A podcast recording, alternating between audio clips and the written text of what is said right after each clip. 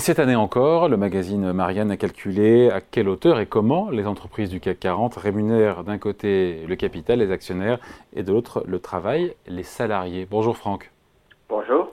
Franck de Dieu, directeur adjoint de la rédaction de Marianne. Votre conclusion, c'est qu'en ces temps d'inflation, d'inflation, mieux vaut être euh, actionnaire euh, que salarié.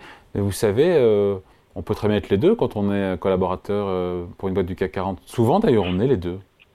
Oui, mais euh, l'essentiel euh, de ce qui constitue le pouvoir d'achat pour un salarié, ce n'est pas le fruit de, ses placements en capital, mais c'est le fruit de son travail. Vous avez raison. vous avez raison.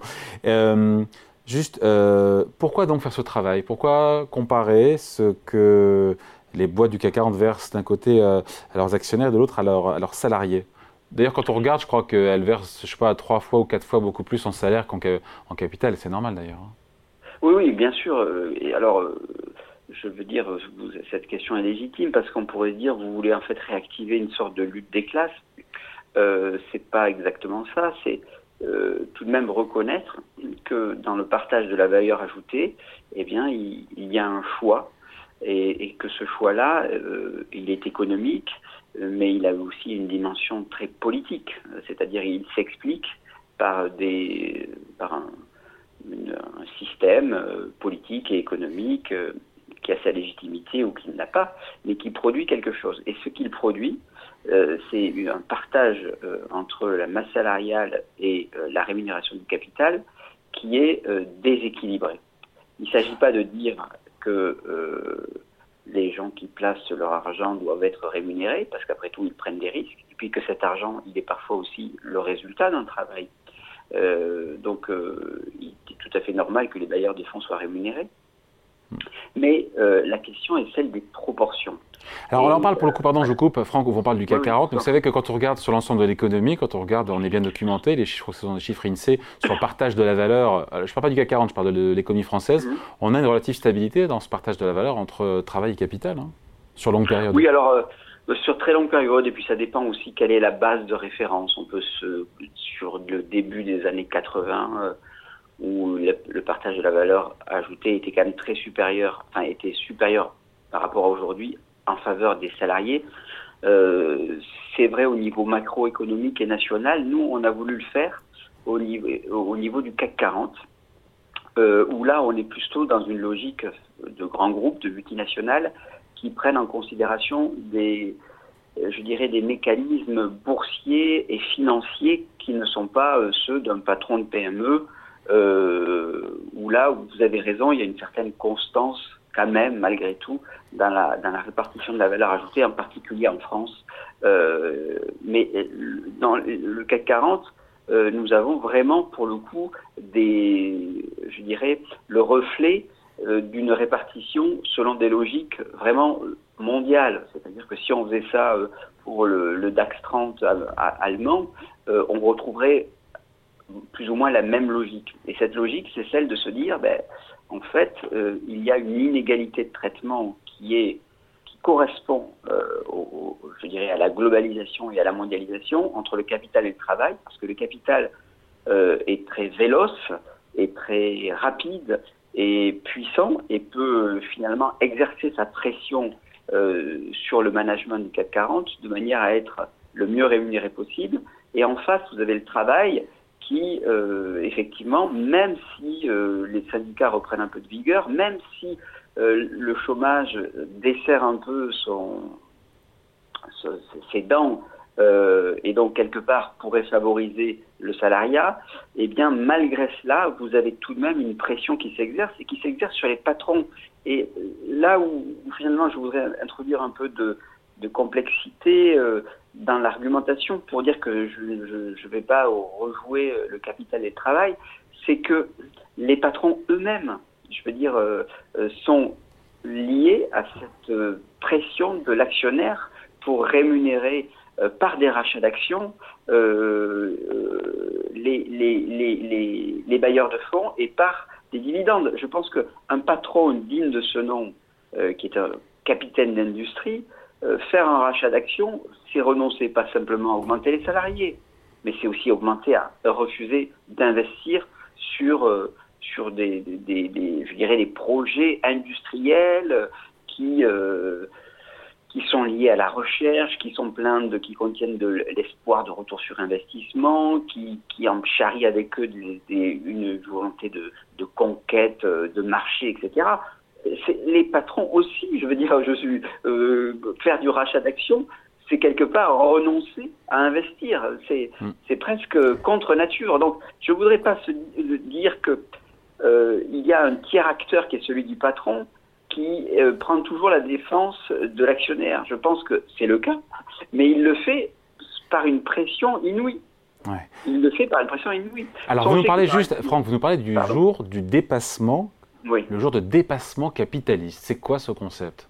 Alors, le, concept, c'est tout simplement de calculer quelle est la charge de personnel, c'est-à-dire le montant des salaires et, euh, tout ce qui est les frais du personnel, euh, qui doit être mentionné dans le document de référence des sociétés, et puis de le comparer à la somme de ce qui est alloué aux actionnaires à travers les dividendes et les rachats d'actions. C'est une forme finalement de distribution de dividendes, puisqu'il euh, y a un phénomène d'augmentation de cours par phénomène euh, dit relutif, qui augmente le bénéfice par action immédiatement. Je passe là-dessus sur cette technicité. Donc vous avez deux masses face à vous. Vous avez la somme de la masse salariale distribuée par le CAC 40, c'est 300 milliards. Et vous avez ceux qui travaillent, ceux qui travaillent, la rémunération du travail, la rémunération de, de l'effort que coûte euh, le fait de se lever tôt pour partir au boulot.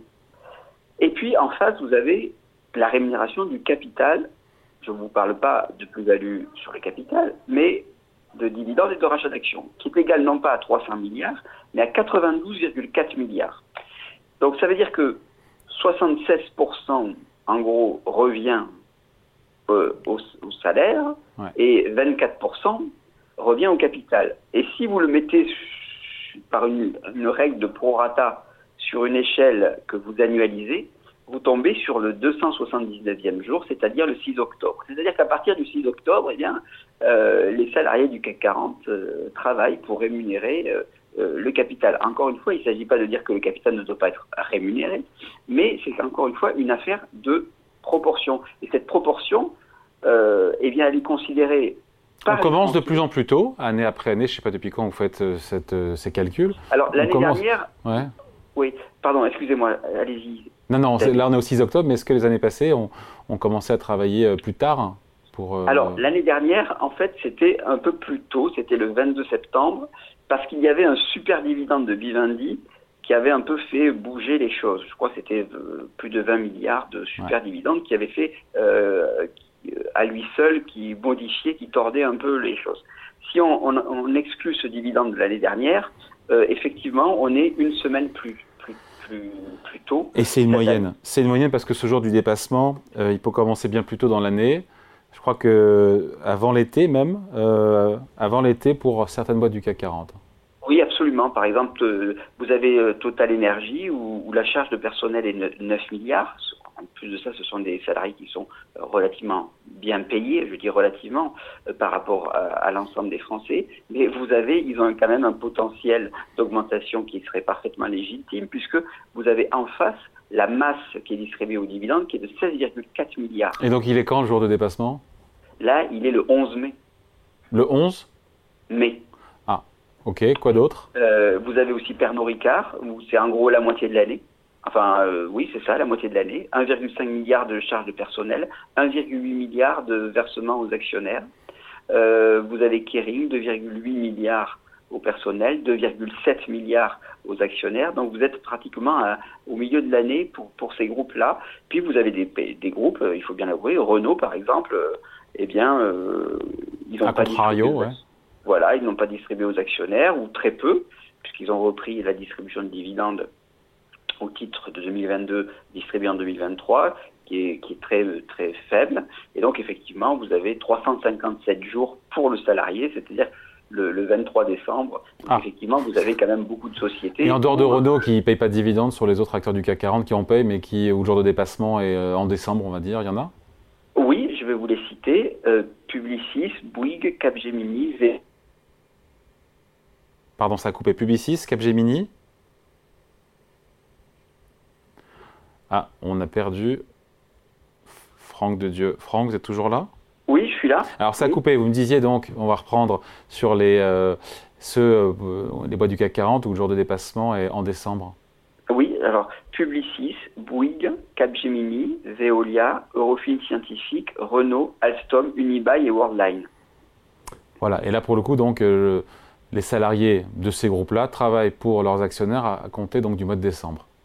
Oui, voilà. C'est-à-dire qu'on peut dire que c'est quand même une répartition qui est assez juste. Encore une fois, je suis pas en train de vous dire qu'il faut nationaliser le CAC 40 ou alors, mieux que ça, le, collectiviser pour que, les que tous les, les, salariés soient eux-mêmes euh, euh, actionnaires à 100%. Mais c'est une logique de proportion. Et je crois que c'est ça qui, qui choque les Français.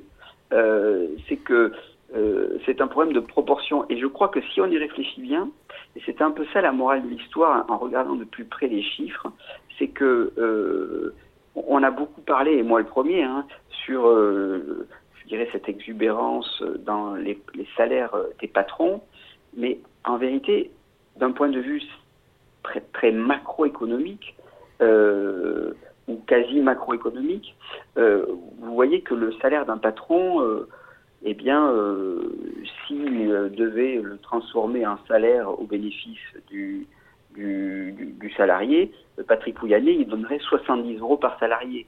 Vous voyez bien que ça ne change pas véritablement la face du monde, même si vous êtes dans une logique morale dont on pourrait parler pendant des heures. En revanche, si les actionnaires de Total Énergie faisaient le deuil de leurs dividendes une seule année, Mm. vous aurez de quoi dégager 98 000 euros par salarié.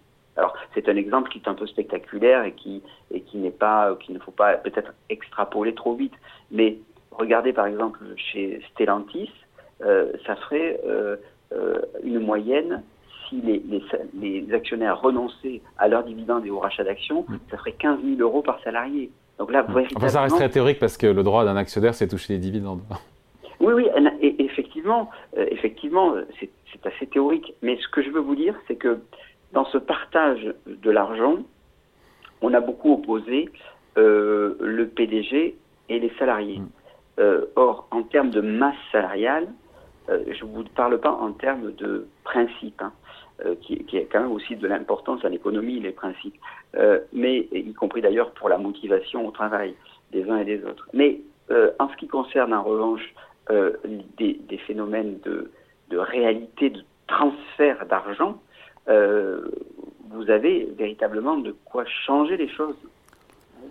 Même s'ils renonçaient à la moitié de leur rémunération, hmm. ça ferait 7000 euros euh, par salarié de Stellantis. Il y a une autre, on finit là-dessus, il y a une autre réalité qui est palpable, je ne sais pas si on a des chiffres là-dessus, mais on, sans doute les hausses de dividendes progressent plus vite que les hausses de salaire. Ça, c'est, je pense, une réalité. Vous avez des chiffres ou pas là-dessus, vous? Oui, ben, euh, par exemple, je vous suis. Alors, je les ai pas, euh, je les ai pas euh, regardé ça de très très près. Par exemple, j'ai eu un, exemple où vous avez, je crois que c'est Saint-Gobain, où vous avez 23%, oui, par exemple, Saint-Gobain, le dividende progresse de 23%, la masse salariale progresse de 5,4%. La masse salariale, entendons-nous, David, je l'ai pas, j'ai oublié de le préciser pour vos auditeurs, euh, c'est que euh, la masse salariale, elle est mondiale. C'est pas la masse salariale en France, c'est la masse salariale mondiale. C'est-à-dire que 5,4% d'augmentation de la masse salariale, vous pouvez me dire, mais ça finalement c'est l'inflation, c'est pas si mal, ce qui est vrai. Sauf que l'inflation au niveau des de pays de l'OCDE ou l'inflation mondiale est très supérieure. Hmm. Donc vous pouvez imaginer que la masse salariale mondiale euh, ne soit pas, reste, l'augmentation est en dessous de l'inflation vous avez le dividende qui progresse de 23%, c'est beaucoup. Saint-Gobain, c'est quand même la, c'est quand même une entreprise qui a été euh, créée par Colbert, euh, et qui a une, dimension quand même, qui, je dirais, euh, qui, a été une fierté de la France aussi. Donc, elle a, elle a une sorte d'obligation, d'obligation par rapport à sa politique sociale. Bon voilà, le jour de dépassement capitaliste est à lire dans le magazine Marianne, dont la couverture qu'on va découvrir ensemble du nouveau numéro porte sur, ah oui, ces questions que personne n'ose poser après, l'horreur. Voilà. Voilà, en, deux mots, s'il faut teaser. Ah oui, ben, si vous voulez, nous, on ose poser les questions taboues, les questions qui fâchent sur, sur le rôle de Netanyahou, sur euh, sur les pays voisins, euh, sur l'opinion publique israélienne, sur euh, est-ce que sur la solution à deux États, est-ce qu'elle est enterrée, est-ce qu'elle, qu'il y a une forme d'espoir, voilà. Donc c'est, ce, sont des questions que voilà, on, ose le, on ose les poser, hein, quitte à, à, mettre les pieds dans le plat, mais sans tabou. À lire ce week-end dans le magazine Marianne. Franck de Dieu, directeur adjoint de la rédaction hebdomadaire. Merci beaucoup. Merci beaucoup. Au revoir.